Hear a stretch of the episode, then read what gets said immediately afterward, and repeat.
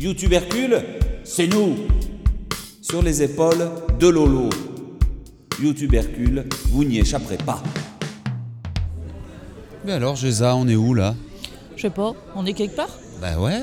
On est au Palais Nicaïa à Nice Ouais. pour venir voir, euh, pour venir taper sur l'épaule de l'hologramme de. euh, c'est le défi du jour. hein. taper sur l'épaule de l'hologramme de Méluche. Voilà. Et Géza, vous l'avez reconnu, j'espère. Tu crois qu'ils t'ont reconnu? Non, Non, parce que je t'ai pas coiffé pareil la dernière fois. Ah, c'est peut-être pour ça qu'ils t'auront pas reconnu. Voilà, c'est ça. Géza, c'est notre euh, ami de Fakir. Et vous l'avez. euh, vous aussi qui t'ont vu Ils t'ont vu aux amphis, Aux amphis, dans le train pour aller à Amiens. dans le train pour aller à Amiens, euh, pour discuter euh, de la carrière de Mazog. On t'a vu chez toi avec Cathy pour parler de Debout les femmes. Ouais, et, euh, et à Barjol, à Barjol Et à Barjol avec HK. avec HK, ouais. On se quitte plus, hein. bientôt on se marie. hein, oh. Et ouais, et ouais. Bon, le Poupou, je- enfin, mon compagnon actuel, je sais pas s'il va vouloir, hein, mais euh, Tu crois? Eh, je sais pas, tu il est un peu vieux jeu. J'ai l'impression qu'il m'aime bien. Ah oui, oui, j'avais pas de. Ou alors, il va se marier avec toi et puis. et c'est moi qui m'en vais. Et Jézabel, c'est elle aussi qui s'occupe de tous les réseaux sociaux pour YouTube Hercule. Elle assure grave. Ouais, elle va assurer grave euh, plus après la campagne électorale, je pense. Elle aura un peu plus de temps. Donc on attend euh, l'hologramme, hein. écoute, qu'est-ce que tu veux? Moi, j'ai hâte, hein, c'est la première fois que je vois un hologramme de ma vie. euh. Tu crois qu'il est en taille réelle ou. euh, On va vous faire découvrir. On vous dira ça tout à l'heure. On, va- on lance, une- on lance quoi Une page de pub? Ouais, on lance une page de pub. Vas-y, je te laisse lancer la page de pub.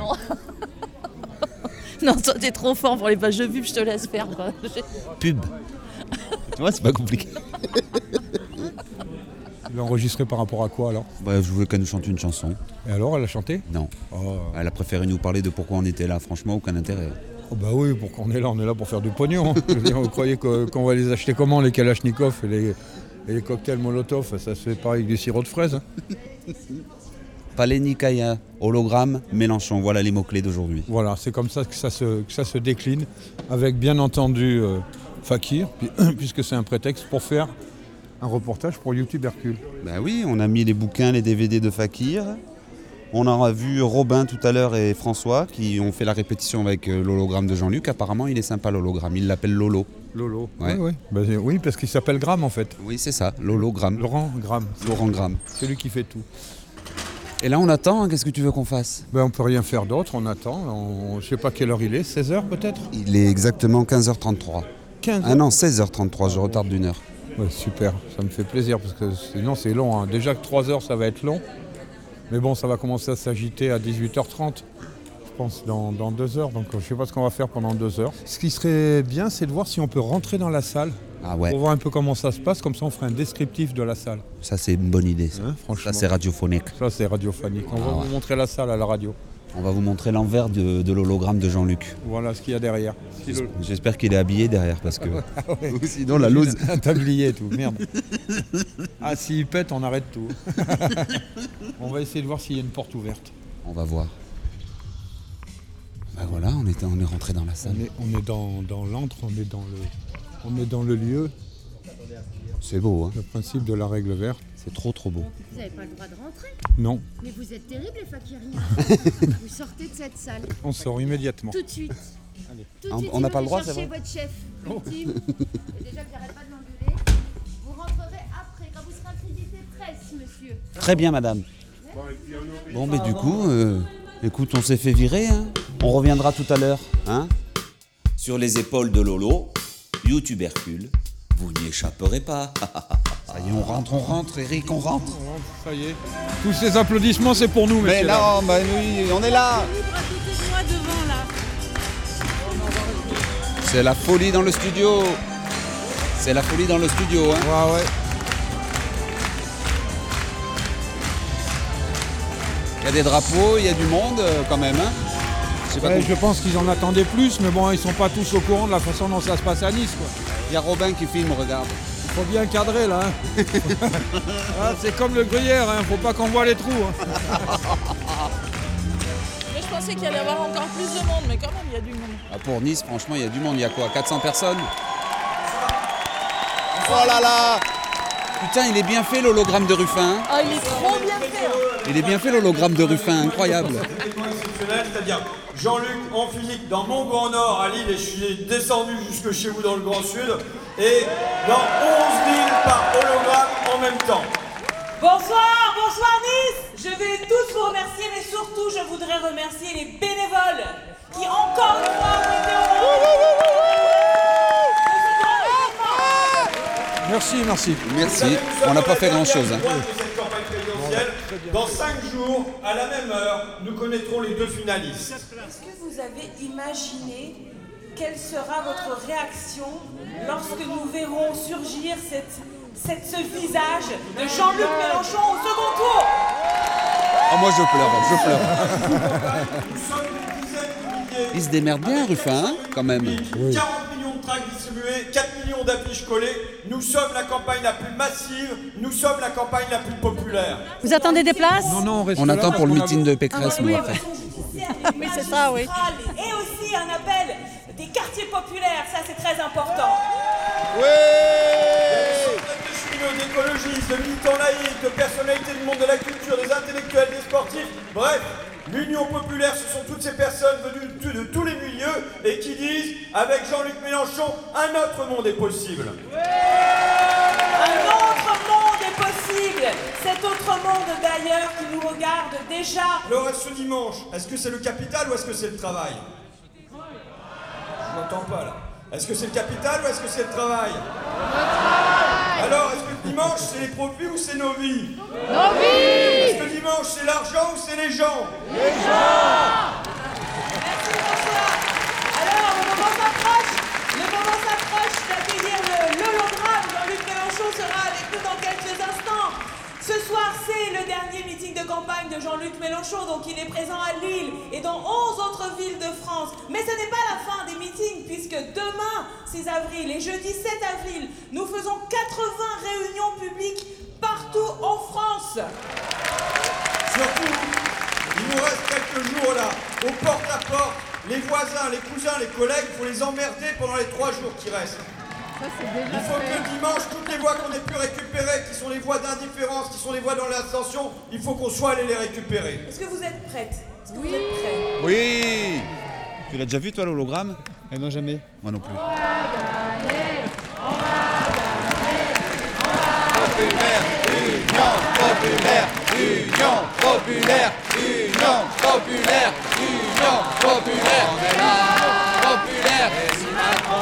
Est-ce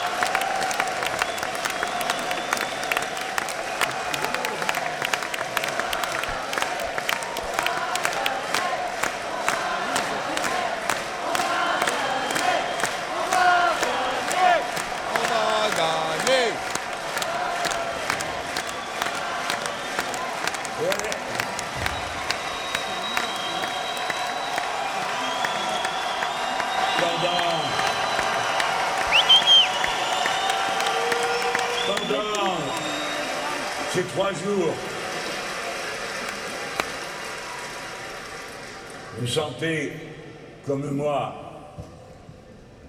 cette indescriptible vibration qui passe en nous, parce que nous sentons, nous savons que la grande roue de l'histoire et ses engrenages passent par nous. Pendant trois jours, avant la fin de la campagne électorale, la France qui se cherche, Le peuple qui tâtonne regarde vers nous et se dit, voilà la France, voilà celle que nous voulons.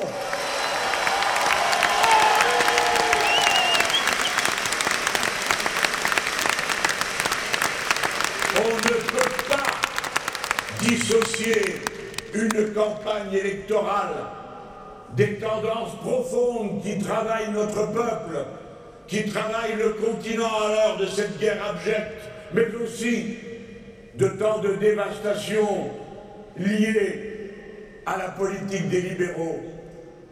On ne peut la séparer des grandes tendances qui dorénavant partagent tous les esprits. Que faut-il faire?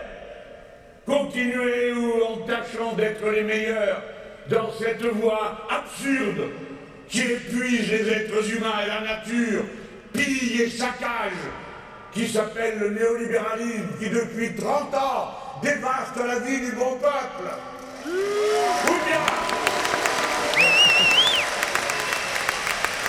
Faut-il parce qu'on a peur, parce qu'on ne sait plus de quel côté se tourner, parce qu'on refuse d'accepter cette réalité du grand mélange qu'est notre peuple depuis toujours et qui continuera à l'être encore pour les siècles de venir.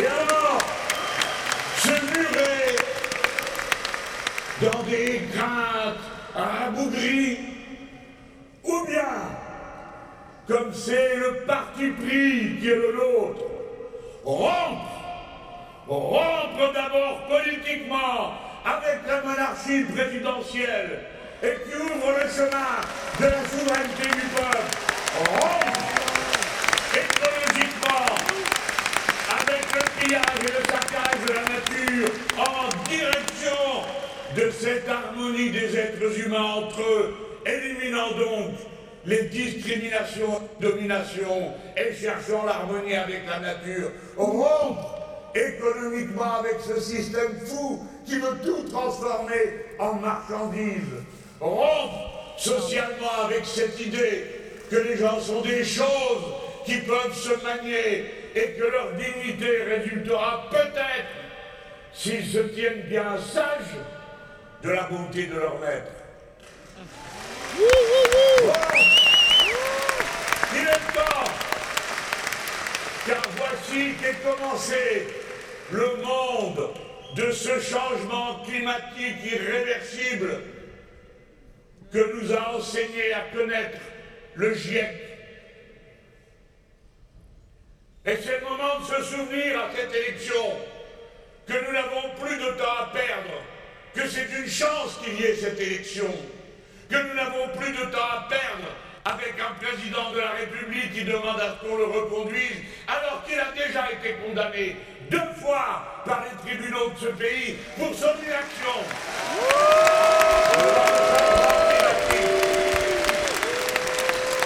Et que, sommet du ridicule, alors qu'il est le président de l'Union européenne, même la Commission européenne retoque son plan agricole parce qu'il ne répond à aucun des objectifs que l'Europe s'est assigné pour lutter contre le changement climatique. Voilà le point où nous en sommes. Alors, les gens, la route est toute fixée. Il s'agit pour nous, dans le nouveau quinquennat, par tous les moyens humains, intellectuels, financiers, sociaux, culturels que nous pourrons rassembler, de tenir coûte que coûte la feuille de route de l'accord de Paris, de la COP 21, pour que la France soit à la hauteur du défi qui est lancé à l'humanité avec le changement climatique. Coûte que coûte En rassemblant l'intelligence humaine, celle de la jeune génération, celle des femmes et des hommes plus expérimentés, tout ce qui peut être rassemblé pour que dans la planification écologique, aussi vite que possible, nous nous débarrassions des plus grands dangers qui nous accablent. Après qu'on ait été bien servi autrefois par le nucléaire, le moment est venu d'en sortir. Il faut le faire. C'est trop dangereux et il faut pour ça lever les moyens matériels qui vont le permettre. Je vous ai dit que nous étions non alignés. Ça n'a jamais voulu dire neutre.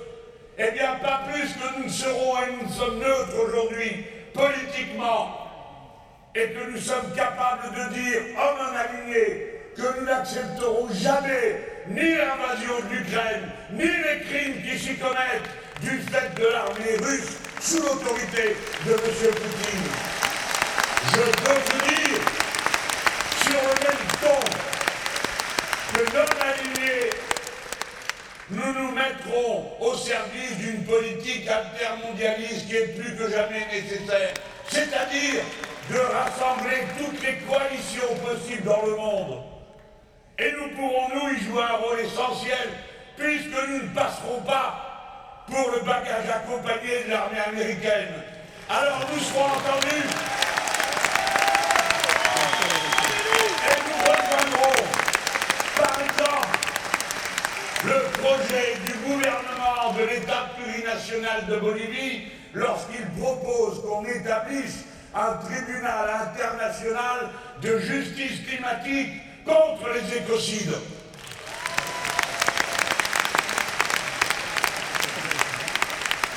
Oui, c'est un grand dessin qui nous anime. Vous le savez bien. Vous êtes venus ici pour ça.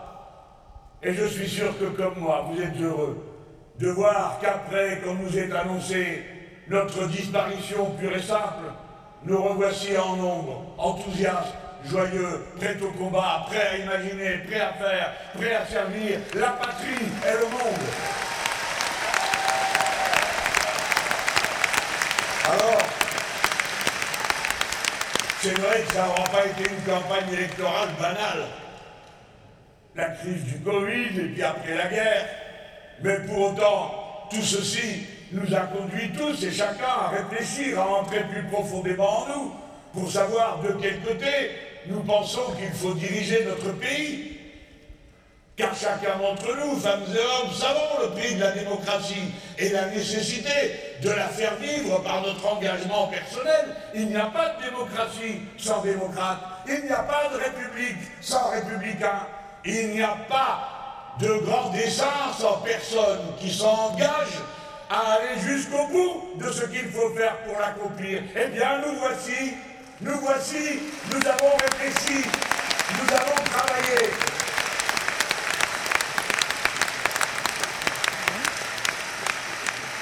Je vous ai dit tout à l'heure qu'il y avait trois choix. C'est bien la raison pour laquelle j'ai demandé d'abord à M. Macron, puis à Mme Le Pen s'ils acceptaient de discuter avec moi, qui représente en votre nom une des trois possibilités qui sont offertes d'orientation. Ni l'un ni l'autre n'en a voulu. Je ne sais pas pourquoi.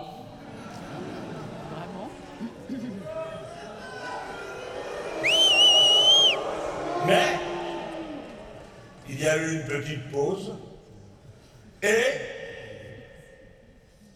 l'un et l'autre, au cours du week-end, m'ont entendu à Toulouse et m'ont apporté des contradictions. C'est d'elle donc un instant, je veux parler, puisqu'il y a campagne électorale et puisqu'il est nécessaire d'avoir des échanges pour que chacun réfléchisse et sache quoi faire.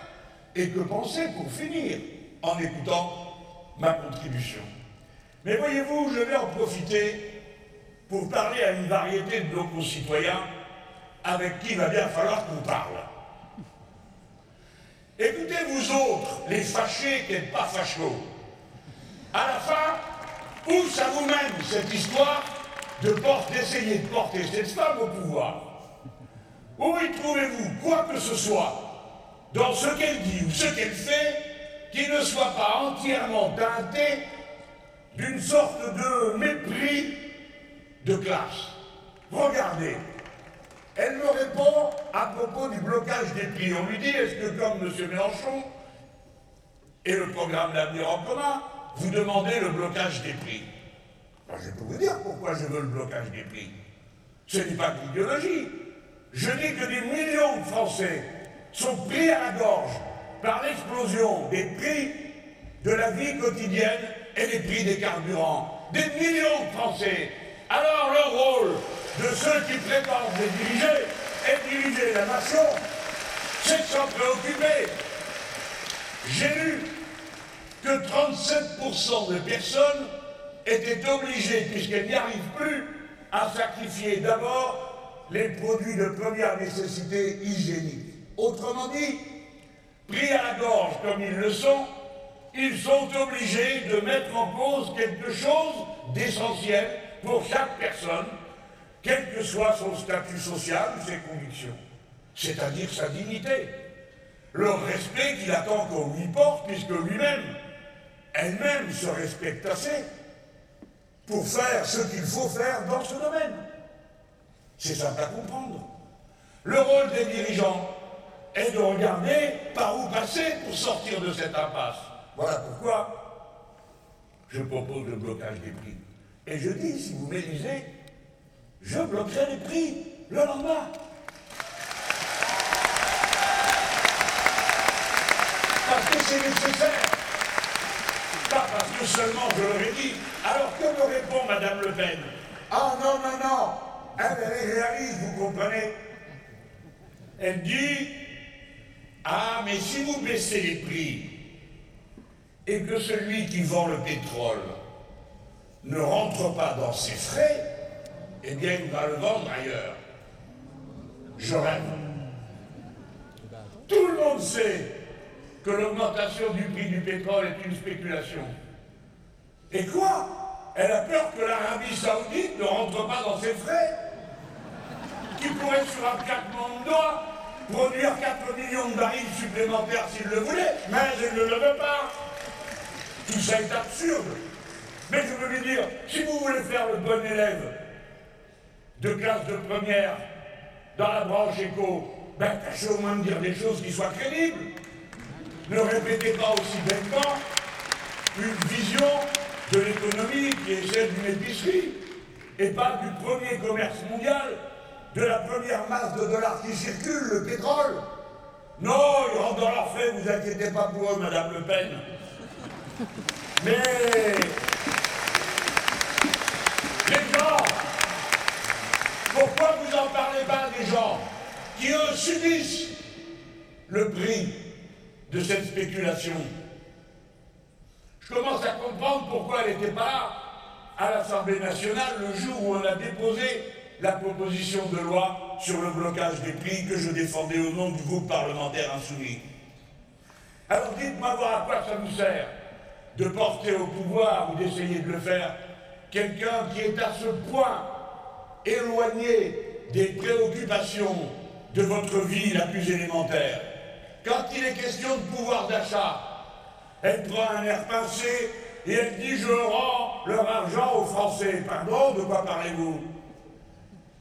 Elle dit que si les patrons vous augmentent, c'est la mode en ce moment. Macron dit si les patrons vous donnent 6 000 euros, je suis d'accord. C'est sa proposition. Ah, mais c'est pas lui qui les donne.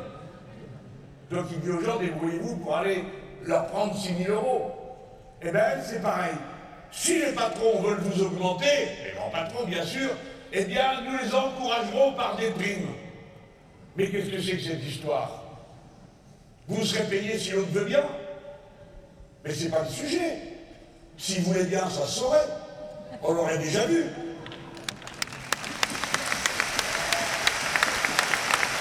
y compris les cinq personnes qui possèdent autant que 27 millions, y compris la poignée de milliardaires qui, regardez comme c'est bizarre, a retrouvé dans l'augmentation de son patrimoine pile poil la somme qui a été déversée par l'État pour contrebalancer les effets économiques de la crise de la Covid. Vous avez bien suivi les gens, ils vous ont parlé de ruissellement. Vous versez, ça coule et à la fin, c'est censé couler sur vous. Mais c'est pas un ruissellement qu'il y a eu, c'est un aspirateur. Et tout, ramener tout dans leur poche à eux. C'est ça qui s'est passé.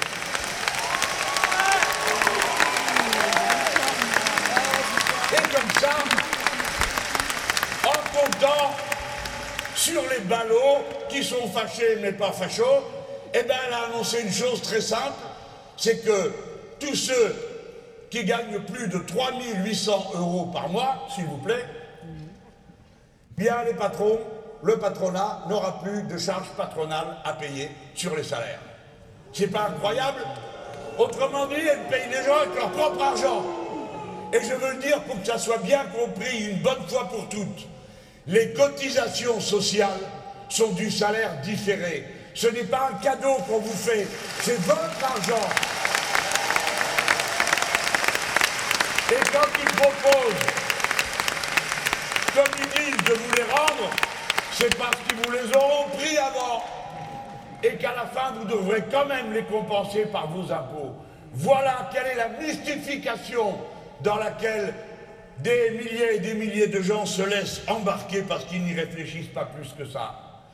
Et puis, quand il s'agit du peuple, alors aussi il faut penser aux enfants du peuple. J'ai lu qu'elle veut renoncer, elle a dit, à l'objectif dépassé de 80% d'une classe d'âge au bac. Ah oui, et pourquoi? Nous avons besoin d'une jeunesse formée au plus haut niveau possible. Nous en avons besoin pour faire face au futur. Plus ils vont à l'école dans de bonnes conditions, plus on est content. Et elle je voudrais que 40% de la jeunesse aille dans l'enseignement professionnel. Vous voyez, c'est là qu'on voit comment les gens pensent. Il y a déjà un truc qu'elle ne sait pas. C'est qu'il y a déjà 50% de la jeunesse d'une même cohorte qui est ou dans l'apprentissage, ou en classe techno, ou en classe professionnelle. Comme elle ne connaît rien au peuple que de loin, elle ne sait pas où il est. Et où sont ses enfants? Elle dit, ils veulent faire sortir les gens le plus tard possible pour aller au travail. Pas moi, dit-elle. Eh bien moi, Mélenchon, oui. Je suis pour qu'on aille le plus tard possible au travail parce qu'avant, il y a besoin que le niveau monte, monte, monte et monte sans cesse pour faire face aux besoins de la technique de notre temps. Parce que tout ce que ces gens-là ne savent pas, c'est que tout métier aujourd'hui est une science pratique. Ce que ces gens ne savent pas, c'est qu'une machine aujourd'hui, elle a un cycle de vie de 5 ans et avant c'était 10 ans. Si vous n'élevez pas le niveau de compréhension, de connaissance générale, alors vous n'êtes pas en état de faire fonctionner tout ça. Voilà tout ce qu'ils ne savent pas sur les conditions réelles de vie du peuple et des métiers et du professionnalisme. Eh bien moi, je ne suis pas content qu'il n'y ait que 52% des élèves, c'est-à-dire à peine la moitié, qui est dans la voie professionnelle, qui arrive jusqu'au bac professionnel. Nous avons besoin qu'en 4 ans, on acquiert pour 80% d'entre eux le bac parce qu'on a besoin d'eux, comme on a besoin de leur père et de leur mère déjà, au plus haut niveau de formation. Non, vraiment, je ne comprends pas ce qui se passe. Par exemple, elle dit qu'elle va créer un nouveau droit civil pour les animaux. Je vous parle des animaux parce que tout le monde m'a dit Ah, t'as vu, Madame Le Pen, on la voit avec des chats. Alors, euh, moi, j'ai pas de chat, j'ai qu'un cactus. C'est moins sympa pour euh, Instagram. Mais moi, ça m'a saoulé. Ça va, j'ai compris. J'aime les chats, j'en ai, je peux pas, j'habite Paris. Pour l'instant, et à Marseille, pareil. Un appart. Bon. Mais alors la voilà, qui tout d'un coup est repeinte en animaliste. En erreur C'est le programme L'avenir en commun qui est un programme animaliste. Émeric Caron, c'est avec nous qu'il est là, avec elle.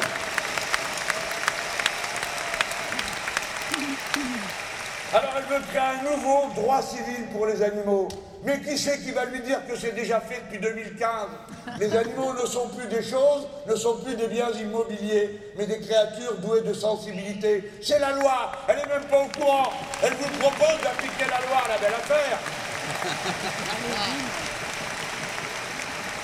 Et alors, la vie des chats, là? Et sur les fermes-usines, parce que nous, on va les fermer, les fermes-usines.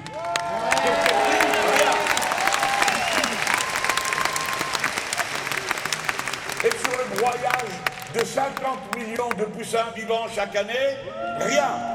Nous, on arrêtera ça immédiatement.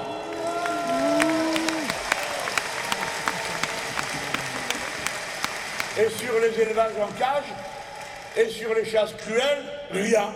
Alors maintenant, j'ai compris pourquoi elle était absente lors de l'examen de la loi sur la maltraitance animale, la dame qui aime les chats. Mais je ne veux pas me moquer d'elle, c'est pas mon sujet. Mon sujet, c'est de convaincre ceux qui croient à cette mystification, de leur dire vous êtes en train de vous faire avoir, vous en avez pas marre de lire des gens qui vous crient un coup, la finance est mon ennemi et font le contraire, et l'autre qui dit ah moi je suis pour le peuple et qui fait exactement le contraire, jusque dans son propre programme, c'est écrit.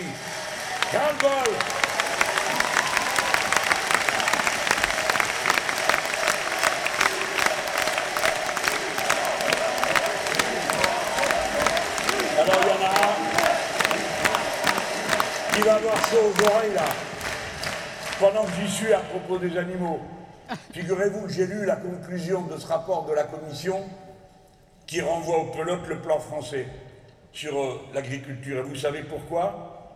Il dit la Commission note que la France, ça c'est pour M. Macron, c'est lui le président de l'Europe, et voilà ce que dit la Commission à son sujet, sur le sujet que je viens d'aborder. Il dit la Commission note que la France n'envisage aucune mesure significative pour améliorer le bien-être animal, notamment pour encourager l'élevage des porcs sans codectomie, c'est-à-dire sans qu'on leur coupe la queue, et des systèmes d'élevage sans confinement pour les poules, les veaux et les truies. Vous vous demandez pourquoi je vous parle d'animaux peut-être? Eh bien c'est parce que maintenant nous autres, on a tous compris qu'il faut qu'on assume pour notre propre dignité la place singulière qui est celle des êtres humains, qui est entre sommet de la pyramide de la conscience, capable de détruire toute vie, à commencer par la nôtre, mais de saccager la biodiversité. Notre responsabilité est totale. Et nous devons nous comporter d'une manière à l'égard de tout le vivant qui nous rend responsables des souffrances qu'il endure ou que nous lui faisons endurer. Et nous devons le faire cesser. Allez,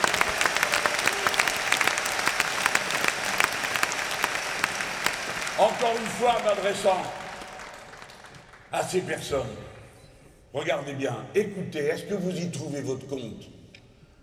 Madame Le Pen, elle est députée à l'Assemblée nationale. Il y a un débat sur les retraites. Pendant un mois et demi, on a bien guerroyé.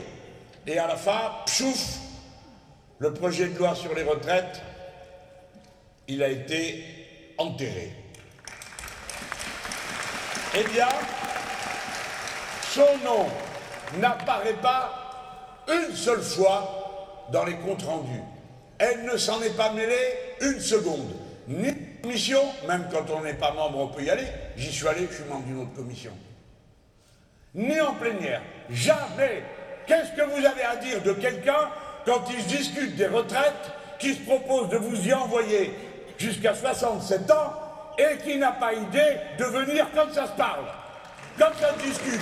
C'est une Absente sur la proposition de loi pour rétablir l'impôt sur la fortune, nous le rétablirons. Absente sur la proposition de loi qui propose de taxer les profiteurs de crise, nous la ferons voter. Absente sur la loi la proposition de loi des insoumis pour la nationalisation des autoroutes. Nous nationaliserons les autoroutes. Absent sur la proposition de loi qui proposait de donner le RSA aux jeunes gens de 18 à 25 ans. Il y aura, comme vous le savez, un dispositif. Absente lors des débats et du vote sur la loi qui a créé Parcoursup. Nous supprimerons Parcoursup.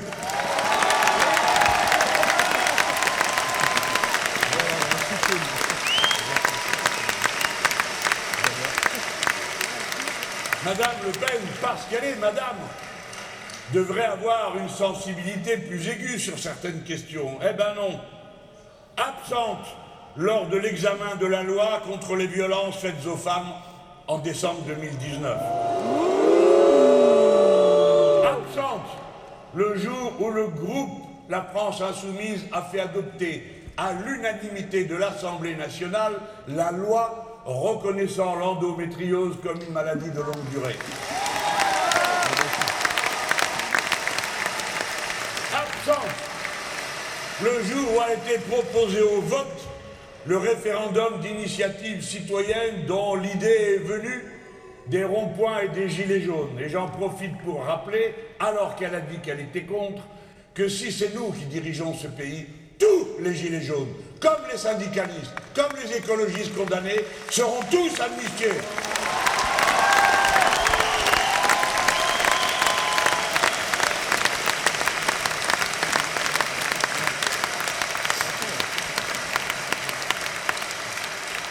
J'ai présenté une loi à l'Assemblée nationale pour interdire le travail détaché.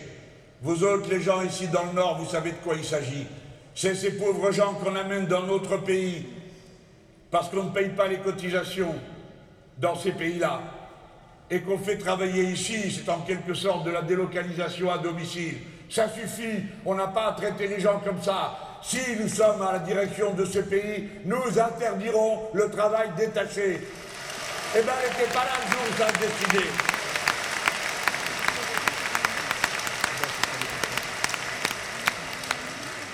Alors, pardon, mais ça m'a tellement choqué, vous savez, cette histoire d'apprentissage. Je ne sais pas ce que ça vous a fait à vous. Peut-être que moi, je viens d'une génération où la fin de la scolarité à l'époque, c'était 14 ans. À 14 ans, il y avait la moitié de la classe qui n'était plus là. Les copains, les copines étaient partis, souvent en apprentissage. Et on leur disait, vas-y, et à la fin, tu auras un bon boulot parce que tu l'auras appris. Naturellement, on sait tous que c'était une vue de l'esprit, mais ça se passait comme ça, et on ne pouvait pas le reprocher. Et les jeunes y allaient parce que ça mettait du beurre dans les épinards de la famille, et c'était nécessaire. Les familles n'avaient pas toujours les sous pour payer des études à leurs jeunes. Ça se passait comme ça. Alors, quand la scolarité est passée à 16 ans, eh ben on l'a tous vu changer. Moi, je n'étais plus au collège à ce moment-là, mais j'ai bien vu tout ce qui a changé. C'est pourquoi, quand j'ai entendu le président de la République parler de rétablir l'apprentissage à 12 ans, moi, ça n'a fait qu'un tour.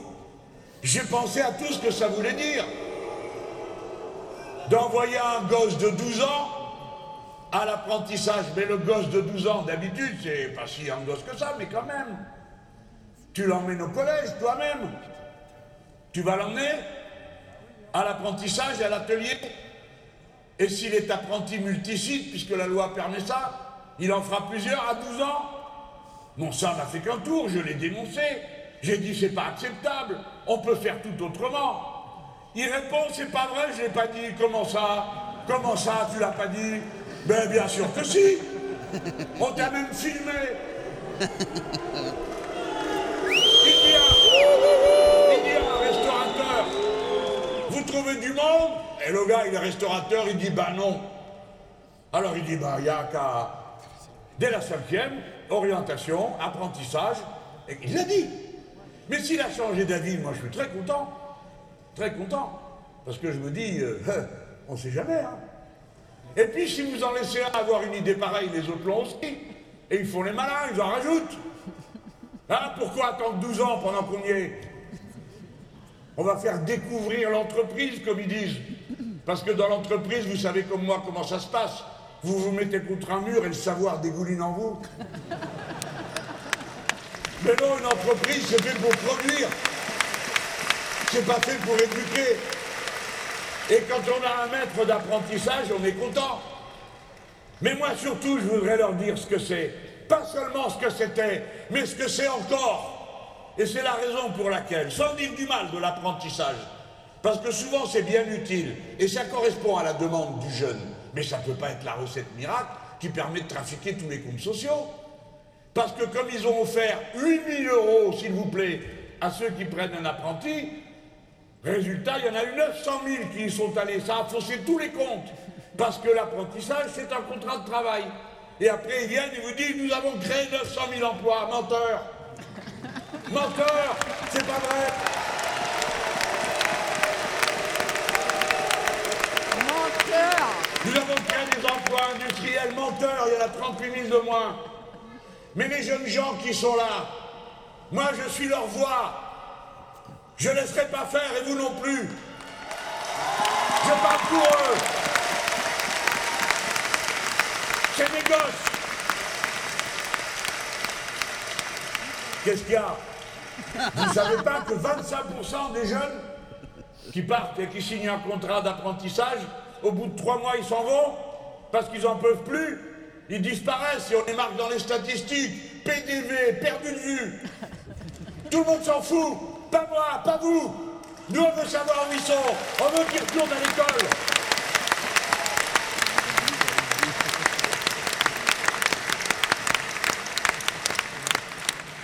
Vous le savez, vous, qu'il y a 10 000 accidents du travail tous les ans, un par heure, avec les jeunes apprentis. On rigole pas avec ces sujets. 15 décès en une année. Ça veut dire un peu plus d'un par mois au total sur le pays. C'est trop. Ça suffit. Il est temps d'avoir un grand et beau réseau de lycées professionnels, de centres polytechniques d'acquisition des compétences professionnelles. Écoutez-moi bien, quoi qu'il arrive, vous n'aurez jamais un grand pays, vous n'aurez jamais la puissance matérielle si vous n'avez pas des salariés, des femmes, des hommes, une classe ouvrière éduquée au plus haut niveau. Vous n'avez pas la possibilité, après avoir sauté en rond pendant dix fois, en disant nous allons reconstruire l'industrie. Laquelle? Comment? Avec qui? Il faut répondre concrètement. Si nous voulons faire la transition écologique, il faut changer les machines, les matières premières, la connaissance. Donc on doit éduquer, donc on doit former. La diffusion d'un grand réseau de ces lycées est indispensable si nous voulons relever le défi du XXIe siècle. Indispensable. Il y en a marre de voir autant de départements qui ont une façade maritime et qui n'ont aucun lycée professionnel maritime.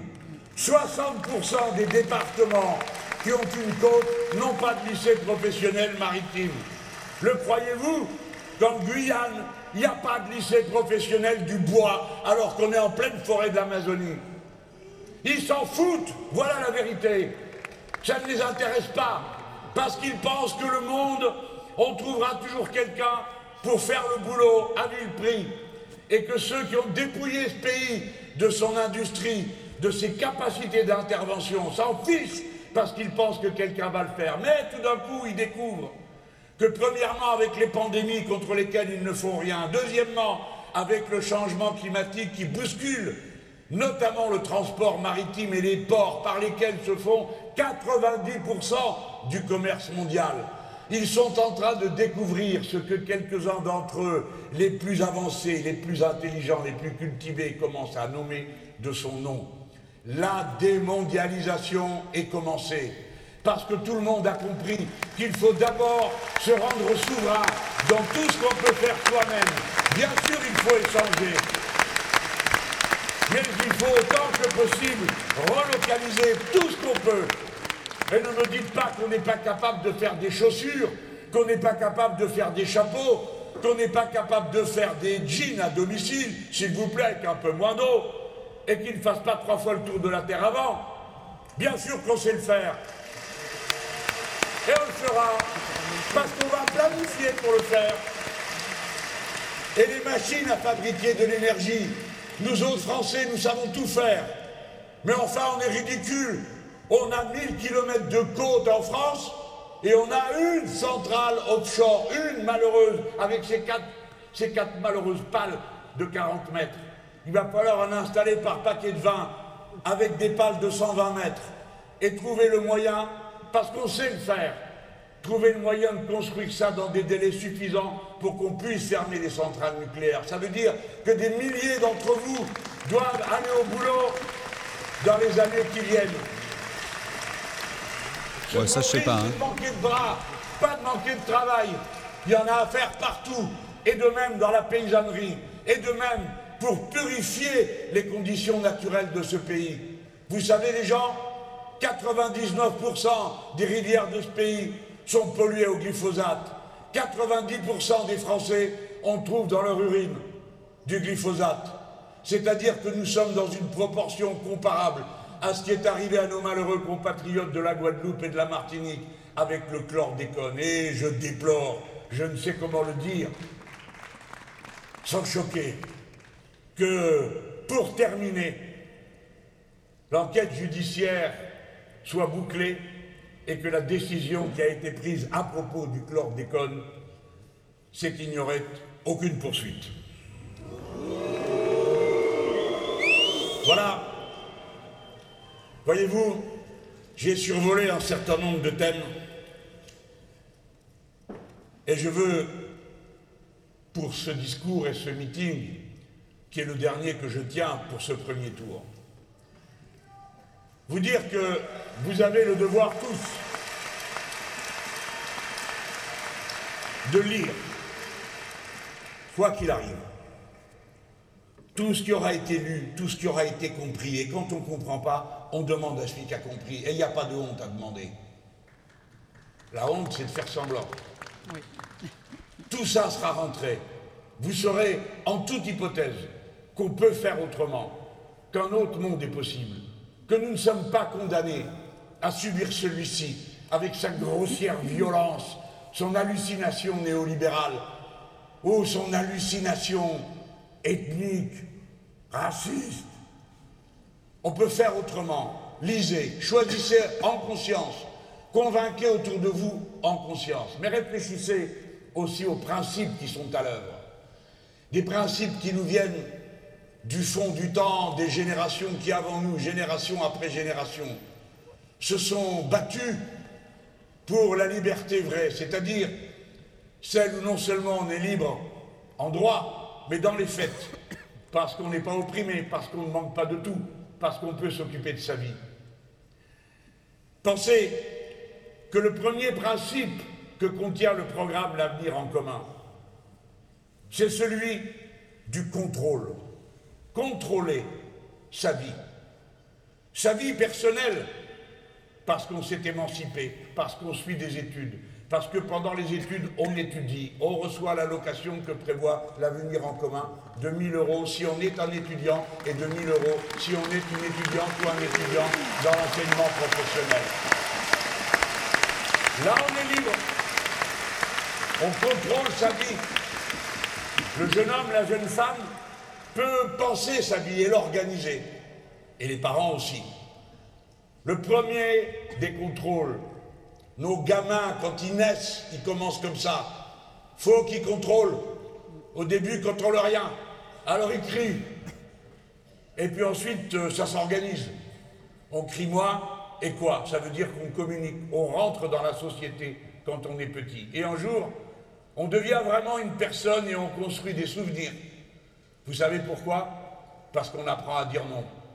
Et le gamin qui dit non, eh bien ça y est, c'est parti. Non, ça veut dire il y a moi et non moi. Il y a ce que je veux et ce que je ne veux pas. Donc je suis capable de choisir. Cette volonté de contrôle qui tout d'un coup apaise la peur du petit être qui se demandait si sa faim allait être apaisée, s'il allait être débarrassé des souillures qui le démangent. Tout d'un coup, il a pris à sa façon un bout du contrôle de son existence. Puis nous le faisons toute notre vie. Ça, c'est pour la vie privée. Et puis il y a le contrôle de la vie en société.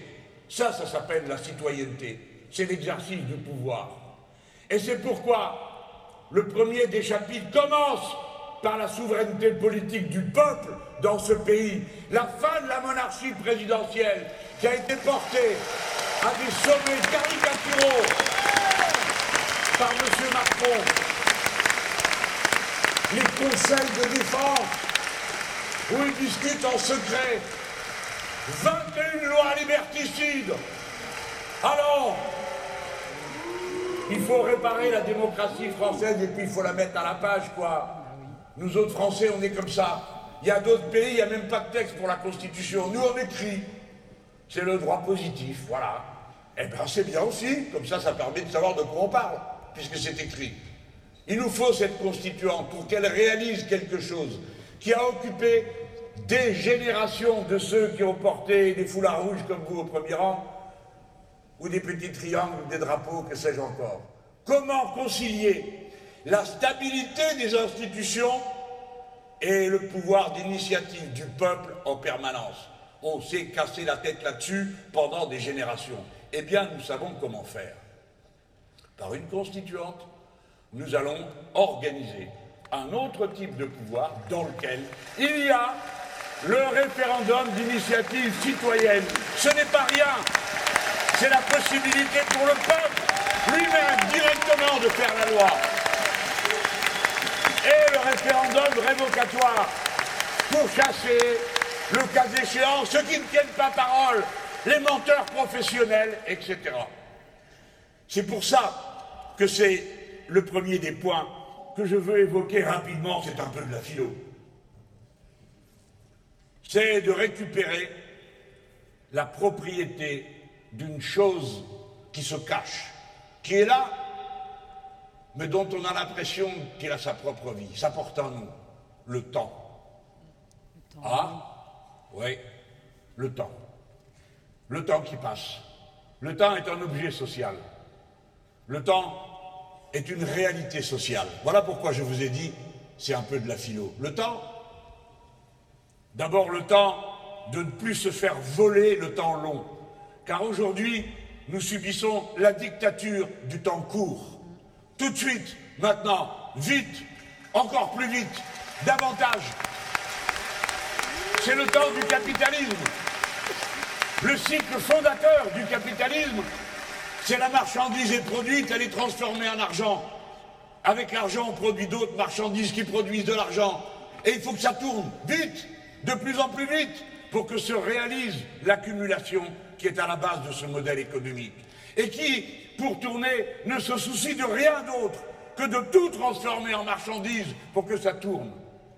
Le temps, le temps social, c'est-à-dire celui que la société peut contrôler. Nous devons en récupérer la propriété. La propriété collective du temps long, c'est à cela que sert la planification. Et je vous demande de réaliser la place du temps long dans la vie des êtres humains et dans la vie de la planète. La mer Méditerranée met 100 ans à renouveler ses eaux. On peut la détruire en très peu de temps. Et ensuite, c'est irréversible. Un lac met 20 à 30 ans à reconstituer sa masse d'eau douce. Une forêt de feuillus ne se reconstitue qu'en 180 ans, etc. Le temps que ces choses aient lieu doit être respecté, doit être intégré dans la prise de décision politique. Tout l'avenir en commun est traversé de cette idée de la reconquête de la propriété collective du temps, le temps collectif et le temps de votre vie. Par exemple, le temps de votre semaine de travail, le temps dans l'année avec les vacances, le temps dans la vie à 60 ans. Récupérer la propriété collective du temps, c'est apprendre à respecter les nouvelles conditions dans lesquelles peut s'organiser l'harmonie des êtres humains entre eux. Le temps, le respect du cycle du jour et de la nuit. J'en ai parlé à Toulouse pour vous dire qu'un quart de la surface de la planète ne sait pas ce qu'est la nuit, parce qu'il est éclairé en permanence. Mais c'est le cas dans vos villes. Le cycle du jour et de la nuit est rompu quand se font des affaires d'un bout à l'autre de la planète. Ici il fait nuit, là-bas il fait jour, c'est tout du pareil au même ou ceux qui vous disent Ah, eh bien, le temps, après tout, c'est comme vous voulez, allez travailler le dimanche. Non, nous ne sommes pas d'accord avec le travail du dimanche, parce que nous voulons séquencer et nous voulons avoir le droit à un temps commun, le temps de tous les membres de la famille. Oui, la propriété collective du temps. Réfléchissons-y. Aujourd'hui, je vous ai parlé d'école. Un gosse qui vient d'entrer cette année, ben c'est le bachelier de Caen, de 2037. Vous vous rendez compte que ces gens prétendent transformer toute l'éducation en un marché où l'on ira, en fonction du temps court, d'après les résultats qu'on aura observés, les directeurs d'école se transformant en chefs d'entreprise, etc., etc., dans des établissements comme les collèges, dont 20% du programme est fixé d'après les idées concentrées localement, de ceux qui vont faire Parcoursup et avant ça le lycée, où il y a 66 bacs différents en fonction des humeurs et de ce qu'on se dit qui est bien dans le moment. Le contraire de la gestion du temps long, de ce qu'il faut apprendre et savoir pour avoir des bases sérieuses. C'est la raison pour laquelle vous me voyez si opiniâtre à vous dire que l'unité nationale des programmes scolaires sera rétablie, que l'unité nationale des diplômes sera rétablie. Parce que les diplômes, s'ils sont les mêmes pour tous, vous pouvez en négocier le niveau de paye dans les conventions collectives. Mais s'il n'y en a pas deux pareils, vous ne pouvez rien négocier du tout. Et alors, vous êtes dans la main de celui qui décide, d'après votre tête, de dire Ah ben oui, plus compétent, moins compétent. Et vous avez toujours des gens pour dire Oui, je suis d'accord pour qu'on discute de mes compétences. Faites pas ça Vous avez connu ça, vous, à Usinor, non? Ils avaient mis le doigt dedans. Deux ans après, demandez vite qu'on revienne à l'évaluation dans les accords de branche. Parce que vous êtes transformé en choses. Vous voyez comment toutes ces choses se marient? Le temps, l'ordre social, etc. Voilà la deuxième idée. Et la troisième, c'est le contrôle humain. Humaniser la société. La société se déshumanise quand elle a pour objet essentiel la circulation des marchandises. Elle ne s'occupe plus d'elle. Ça, c'est la politique de l'offre. Produire n'importe quoi, n'importe comment, avec n'importe quoi, dans n'importe quelle condition, du moment que quelqu'un achète. Et si vous faites ça, vous êtes certain du résultat. Tout d'un coup, vous découvrez qu'on appelle l'or gris les personnes qui se trouvent en EHPAD. Et vous découvrez des dirigeants politiques qui disent Ah, mais comment Mais nous ne savions pas? Menteur Il y avait des rapports, et c'est nous qui les avons écrits. Menteur, vous le saviez. Ce sont vos amis, vous partez en vacances avec eux. Vous faites des affaires avec eux. Menteur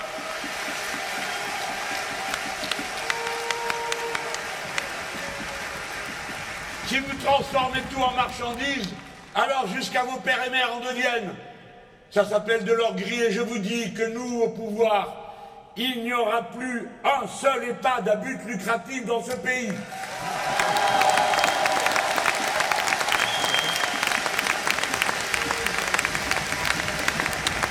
Tout sera réévalué à la dimension de la qualité humaine de ce qui s'y fera. Parce que vous autres, les néolibéraux, vous avez tout réévalué d'après vos normes. C'est vous qui avez transformé l'hôpital en cette machine à soigner, avec la tarification à l'acte, avec la durée moyenne de séjour. C'est vous qui avez tout saccagé.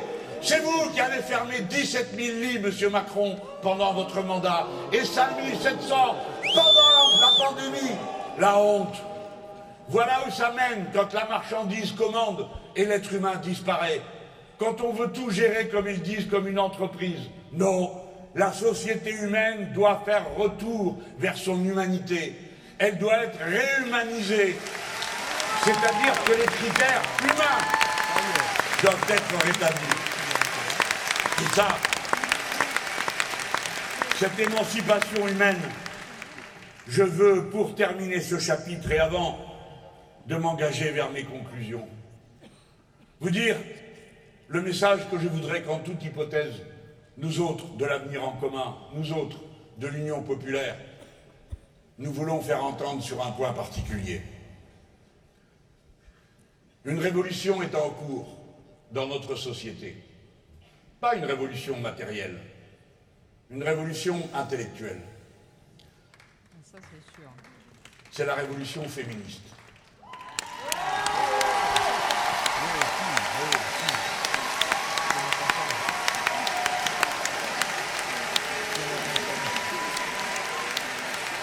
Nous autres, Français, nous avons dans notre histoire ce fil du temps long qui nous arrive de 1455 avec Christine de Pisan, la cité des dames, de 1600 avec Marie de Gournay, qui est d'un Montaigne. On parle de Montaigne et jamais d'elle, qui pourtant a écrit le premier livre dont le titre est De l'égalité des hommes et des femmes. Et elle, elle disait quelque chose que je vous lis pour le plaisir de narguer les ignorants qui ont pris la bouche pincée pour dire qu'est-ce que c'est que cette théorie du genre. Ils ne savent pas qu'il n'y en a pas de théorie du genre. Il y a une analyse qui dit que les femmes et les hommes se construisent socialement d'après des normes culturelles dont ils sont les seuls responsables et qui pourraient fonctionner tout autrement. Ces normes culturelles produisent la dictature du regard genré. Ah Les voilà qui sautent. Et voyez-vous, ça date de 1405, ce que je vais vous lire. C'est cette femme Marie de Gournay qui l'écrit. Elle dit L'animal humain n'est homme ni femme. À bien le prendre, les sexes étant faits, non simplement pour constituer une différence d'espèce, mais pour la seule propagation. L'homme et la femme sont tellement un que si l'homme est plus que la femme, la femme est plus que l'homme. Voilà pourquoi, depuis le fond du temps, le patriarcat, qui est le système de domination accordé aux hommes, qui n'ont souvent jamais réclamé ce privilège, je le dis par au passage, et qui parfois ont eu du mal à assumer les exigences qu'on leur présentait. Tu pleures pas, t'es pas une femme. Oui, j'ai connu ça. Des gens pleins d'amour, hein. Pas des gens méchants, mais miens. Pouf Tiens, maintenant tu sais pourquoi tu pleures. Un homme ne montre pas ses sentiments, etc., etc. Il faut, vous autres, les gars, que vous compreniez que la domination genrée sur les femmes, c'est aussi la domination genrée sur vous. Vous êtes censés aussi vous comporter d'une certaine manière.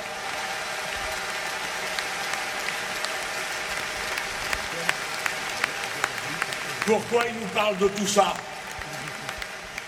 Parce que je veux vous dire que le programme L'avenir en commun, une chose dans l'autre, une fois que vous avez tout bien regardé, c'est fondamentalement un programme féministe.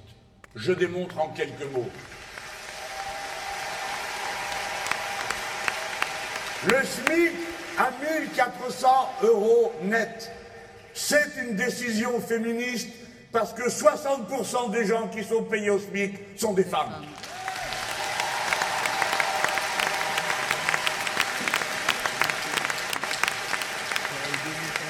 La limitation des contrats à durée déterminée, 5% dans les petites entreprises, 10% et pas plus dans les grandes, c'est une mesure féministe parce que 60% des gens qui ont un contrat à durée déterminée sont des femmes.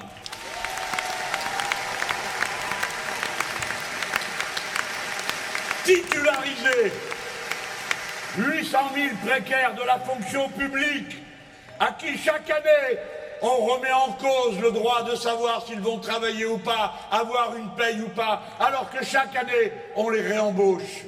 Eh bien, c'est une mesure féministe, parce que parmi les 800 000 en question, 67% sont des femmes.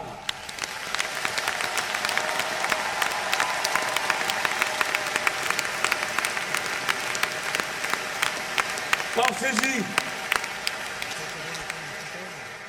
Et comme nous ne faisons plus confiance à personne et surtout pas à ceux qui nous ont gorgé de bonnes paroles depuis 1972 où a été voté pour la première fois le fait que les femmes devaient être payées comme les hommes, eh bien nous établirons, nous, une prime d'égalité salariale tout de suite de 10% de manière à ce que ça coûte plus cher. De manière à ce que ça coûte plus cher de mal payer que de payer correctement et honnêtement. Le projet de loi est déjà déposé. Vous savez, je vous parle très sérieusement en vous disant des fois, il faut forcer la porte. Si vous passez pas en force, il ne se passe rien. Je vous parle d'une loi qui date de 1972. Et à chaque élection, tout le monde revient. Égalité des hommes et des femmes, comité ratapoil pour en parler. Et Madame Trucmuche et Monsieur Machin Chose vont vous faire une conférence sur le sujet. Non, c'est de mesures dont on a besoin. Pourquoi je vous parle comme ça? Parce que vous avez entendu par exemple Monsieur Macron vous dire que si vous le réalisez, il va vous donner, si vous avez toutes vos annuités de retraite, eh bien, il vous donnera au minimum 1000 euros. Attendez avant de faire haut. Il faut que vous sachiez à quel point c'est un scandale. C'est que ça correspond à une proportion du SMIC. D'accord? C'est une proportion du SMIC, 1000 euros. Eh bien, figurez-vous que donner cette proportion du SMIC, 85%, ça a été déjà décidé en 2003. Et il n'y a toujours rien de fait. Et cet homme vient tranquillement vous dire qu'il va le faire, alors qu'il vient de passer 5 ans à la présidence de la République où il pouvait le faire et il n'a rien fait, et avant ça 4 ans dans le gouvernement de M. Hollande et où il n'a rien fait non plus. Voilà pourquoi vous autres les braves gens, et les autres aussi, fâchés, pas fachos, c'est le moment d'envoyer au pouvoir des gens déterminés à ne s'occuper que de la bonne santé du bon peuple, parce qu'il n'y a qui compte et il n'y qui fait fonctionner la patrie et le pays comme il est aujourd'hui. Aidez les gens et vous aiderez le pays. Payez-les bien, traitez-les dignement, respectez-les. Et au lieu de faire des grands discours sur les femmes, appliquez les mesures que je viens de dire.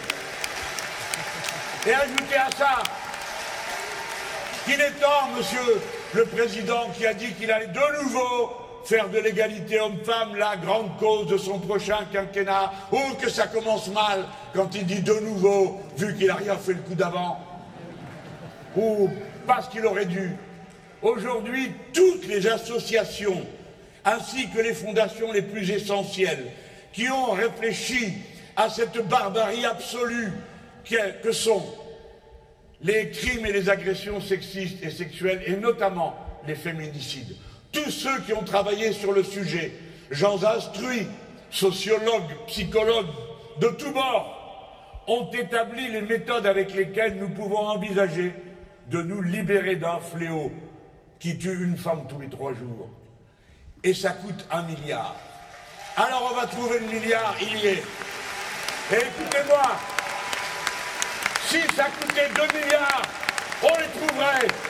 Et pareil, si ça coûtait 3 milliards. Parce que 3 milliards, c'est ce que ça coûte de faire mourir une femme sous les coups. Et maintenant, pour clore vraiment ce chapitre de nos intentions, écoutez-moi, si vous saviez comme il m'énerve chaque fois que je présente mon programme, il y a un cercle vertueux, ils ne veulent pas entendre. Ils savent rien, ils sont ignorants, ils prennent un air supérieur. Et combien ça coûte? Combien ça coûte? Ils n'ont eux-mêmes aucune espèce d'idée de ce que ça pourrait compter ou du contraire. Non, combien ça coûte? Nous avons imaginé une machine à cercle vertueux. On gouverne d'après les besoins humains. Pour ça, on paye les gens mieux. On déclenche de l'investissement écologique. Tout ça, ça crée des taxes, ça crée du retour de l'impôt, ça crée des cotisations sociales. D'un côté, il descend de 150 milliards, de l'autre côté, il remonte 267 milliards. Au total, le compte est excédentaire sur 5 ans. 250 milliards Et voilà qui s'évanouissent. La dernière fois, c'était à 100 milliards qui s'évanouissaient. Depuis, ils ont pris l'habitude, c'est rien. Mais moi, je leur dis tranquillement, ça fait 18% de plus. Oui, oui, c'est vrai. Mais pourquoi quand c'est moi, Mélenchon, qui vous le dis, et que c'est fait pour payer des payes et améliorer les minima sociaux, ça vous fait hurler? Mais quand c'était M. Chirac qui lui augmentait de 21% pour de toute autre raison, alors là, vous trouviez ça normal. Ça dépend où va l'argent, hein J'ai remarqué Ça dépend pour qui c'est. Allez, vous savez comme sont les gens, hein ils prennent vite les mauvaises habitudes. Être traités avec dignité, être payés correctement, avoir des emplois du temps au boulot qui soient supportables, et puis quoi encore Disent les grands bourgeois, qui se sont juste donné le mal de naître. Alors,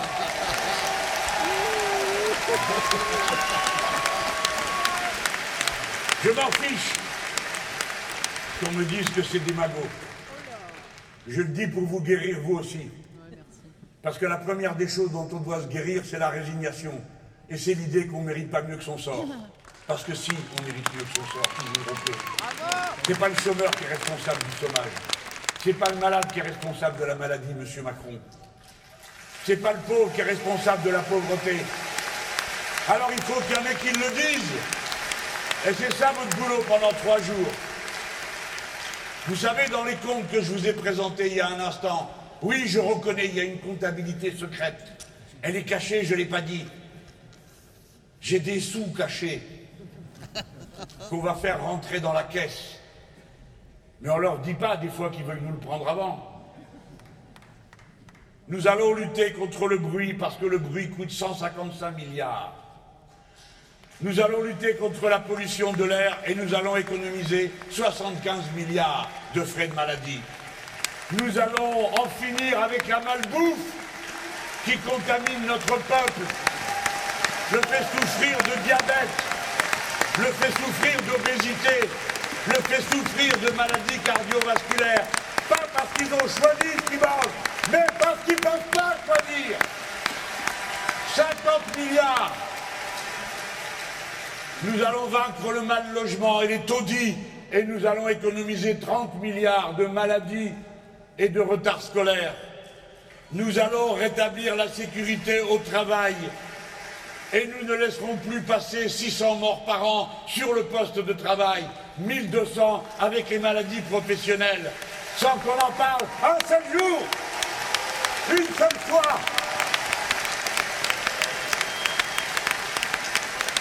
13 milliards d'économies pour la branche accident et maladie.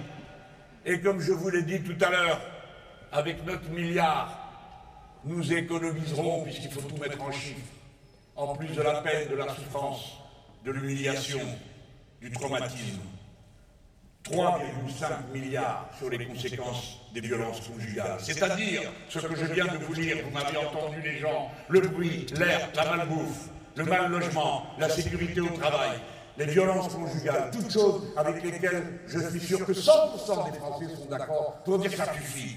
Eh bien ça, c'est 326 milliards chaque année qui sont ainsi le prix du malheur. Quand on vient me demander combien coûtent les petits bonheurs que nous nous apprêtons à installer, je réponds, vous coûtez 326 milliards avec vos méthodes de brut au travail et dans la vie. Voilà. Trois jours. Il y a des moments comme ça dans la vie. Vous autres comme moi, vous le savez. En ce moment, je vous l'ai dit en commençant, nous sentons notre destin au bout des doigts. Nous savons que nous pouvons porter la plus incroyable bifurcation politique qu'ils puissent imaginer. Rappelez-vous souvent ça joue à peu de choses. Ils se sont moqués de moi la dernière fois parce que j'ai dit 600 000 voix. Bah, ça fait 6 voix par bureau de vote. C'est pas beaucoup. Mais Lionel Jospin était battu par deux voix par bureau de vote. C'est comme ça que le Pen est passé devant. Je vous le rappelle, hein Deux voix. Il y en avait des copains malheureux qui n'étaient pas rentrés à temps de vacances et tout ça. L'Union populaire est une stratégie. Et elle a commencé à se réaliser. Elle ne s'est pas occupée de perdre son temps à des palabres sans fin, qui de toute façon ne menaient nulle part, pour d'improbables accords de sommet dont tout le monde savait qu'ils étaient devenus impossibles. Et c'est donc en travaillant avec sérieux et implication à avoir un programme, à passer des heures à essayer de convaincre l'un après l'autre, l'une après l'autre, que nous avons petit à petit fait notre marche de tortue, peut-être, mais les lièvres, ils sont derrière.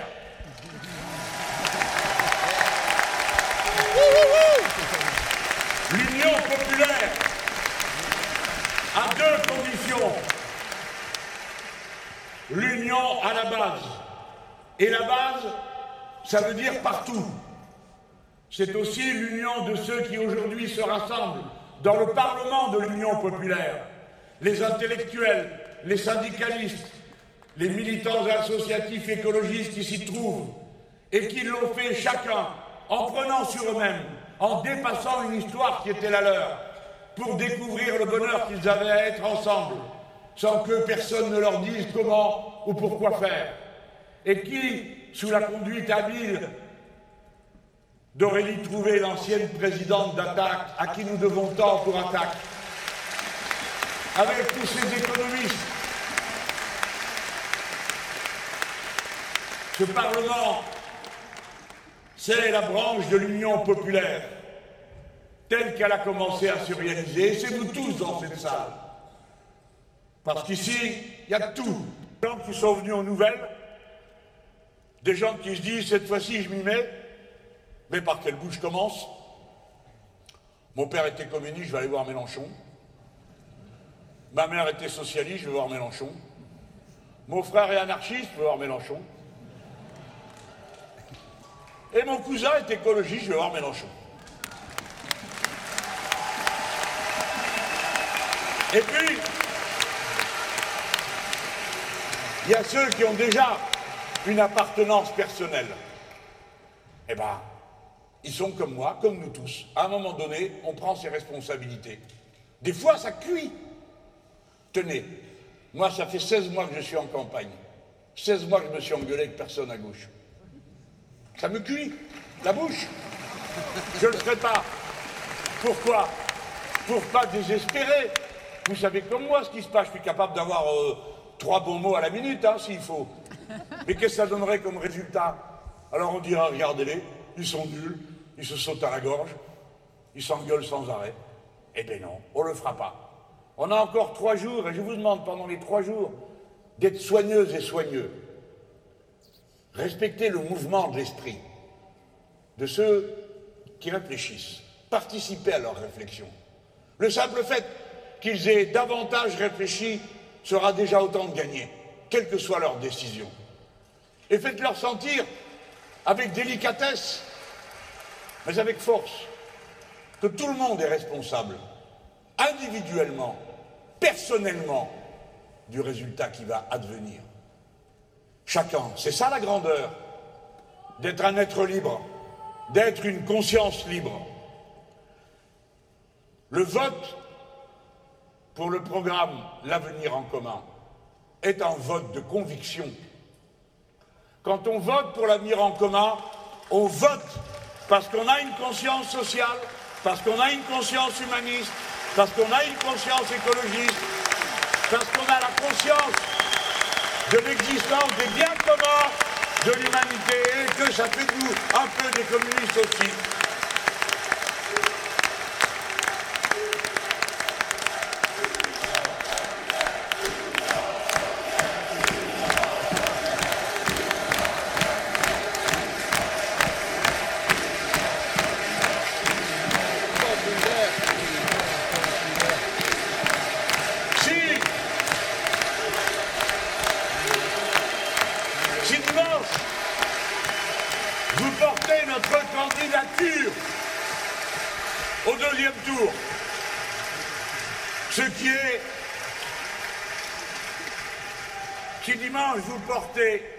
Notre candidature et notre programme au deuxième tour, ce qui est dans l'ordre des choses possibles, à condition de faire le travail.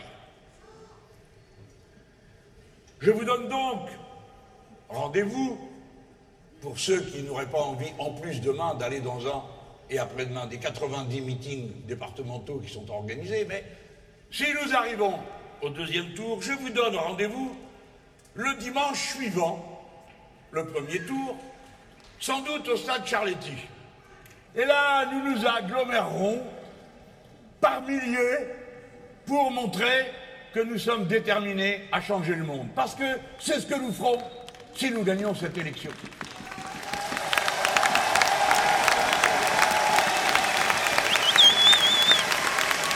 Je vous parle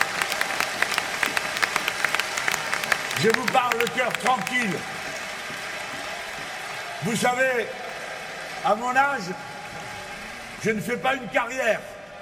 Je ne suis pas en train de préparer je ne sais quelle autre élection, même pas à l'Académie française. Non, le boulot est fait. J'ai pris ma part et j'ai bien l'intention de le mener jusqu'au bout. Mais je ne fais pas une carrière. Je vous dis que je vois quelque chose parce que j'en ai l'expérience. C'est comme ça. L'âge, ça n'a pas que des inconvénients. Ça a aussi des avantages. La couche de terreau épaissit. Et les plantes qui poussent sont plus vigoureuses. Ce sont des idées. J'ai vécu parce que c'était les circonstances. Les indépendances du Maghreb. Le pays où je suis né, le Maroc, celui où sont mes tombes familiales, l'Algérie. J'ai vu un peuple, j'ai vu deux peuples se constituer dans les guerres de libération nationale. C'est la politique qui construit les peuples. Mais quelle bascule incroyable ça a été Dans la salle, il y en a qui ont vécu ça. Qui aurait pu croire une chose pareille? Elle a eu lieu. Et puis, je ne veux pas faire le tour de l'histoire, hein, mais combien d'autres immenses changements? La fin des dictatures en Amérique latine,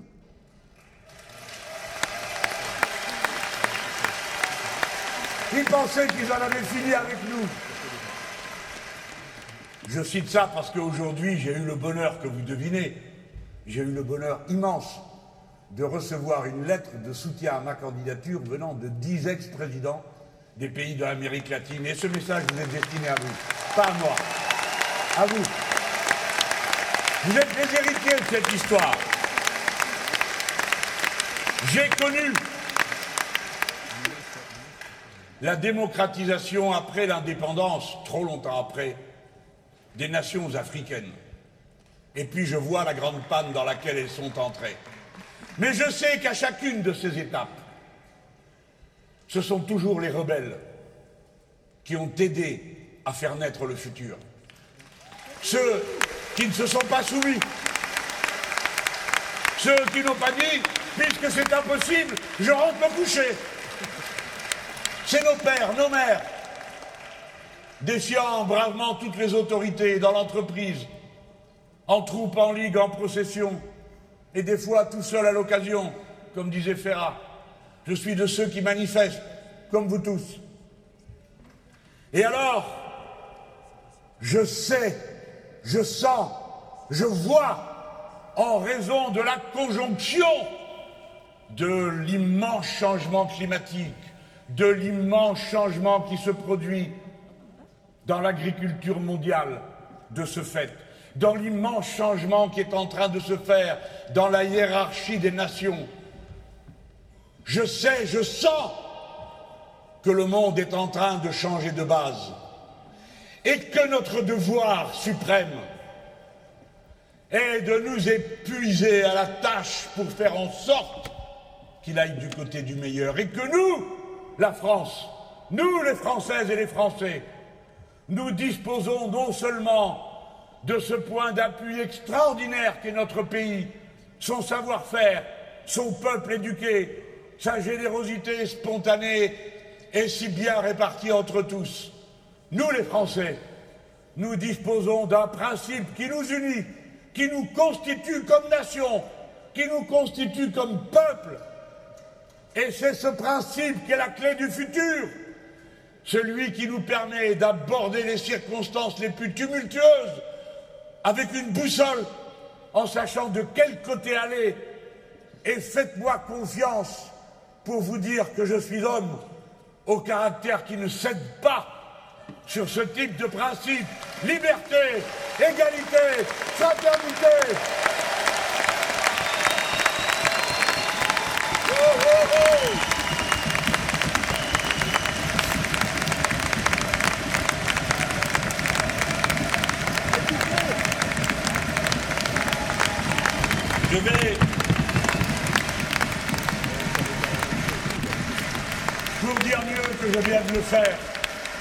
en espérant que j'ai pu en passer le message.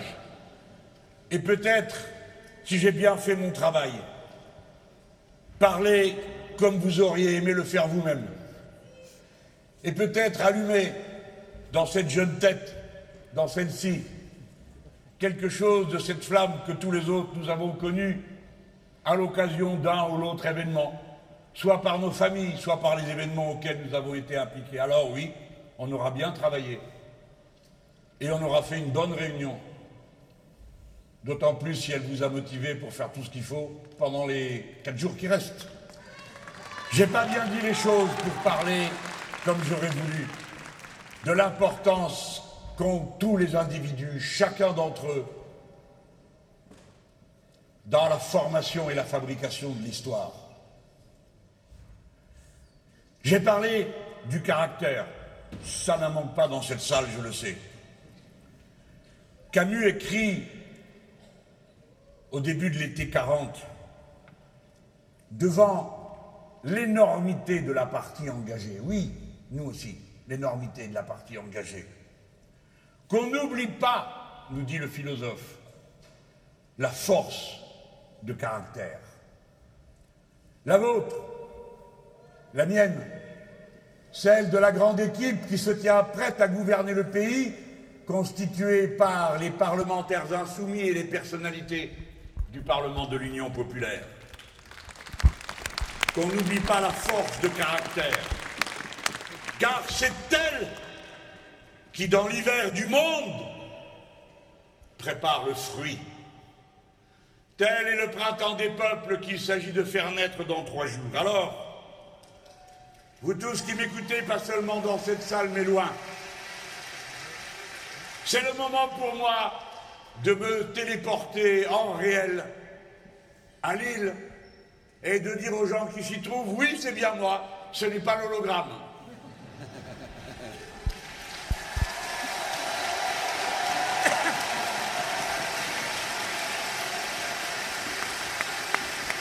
Et au moment de nous séparer, je vous propose de chanter tous ensemble avec ardeur l'hymne de la grande révolution française, inachevée, la révolution, la Marseillaise.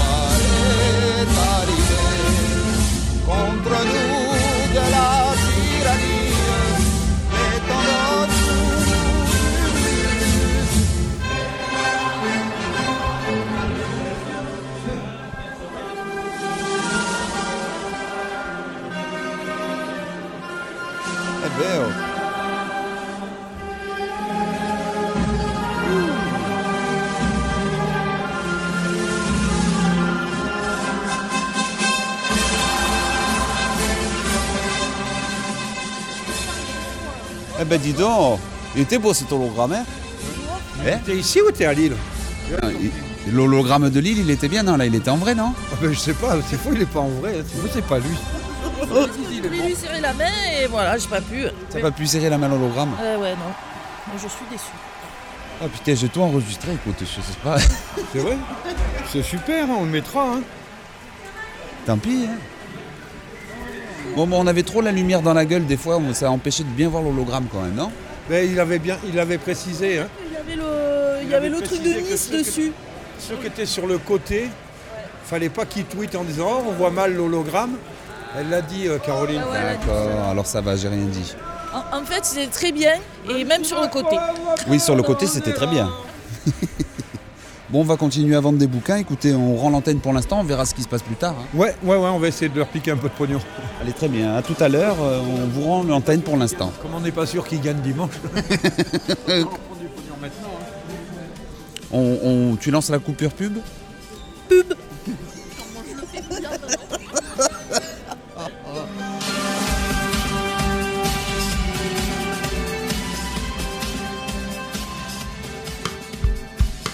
Sur les épaules de Lolo, une émission de YouTube Hercule à laquelle vous n'avez pas échappé.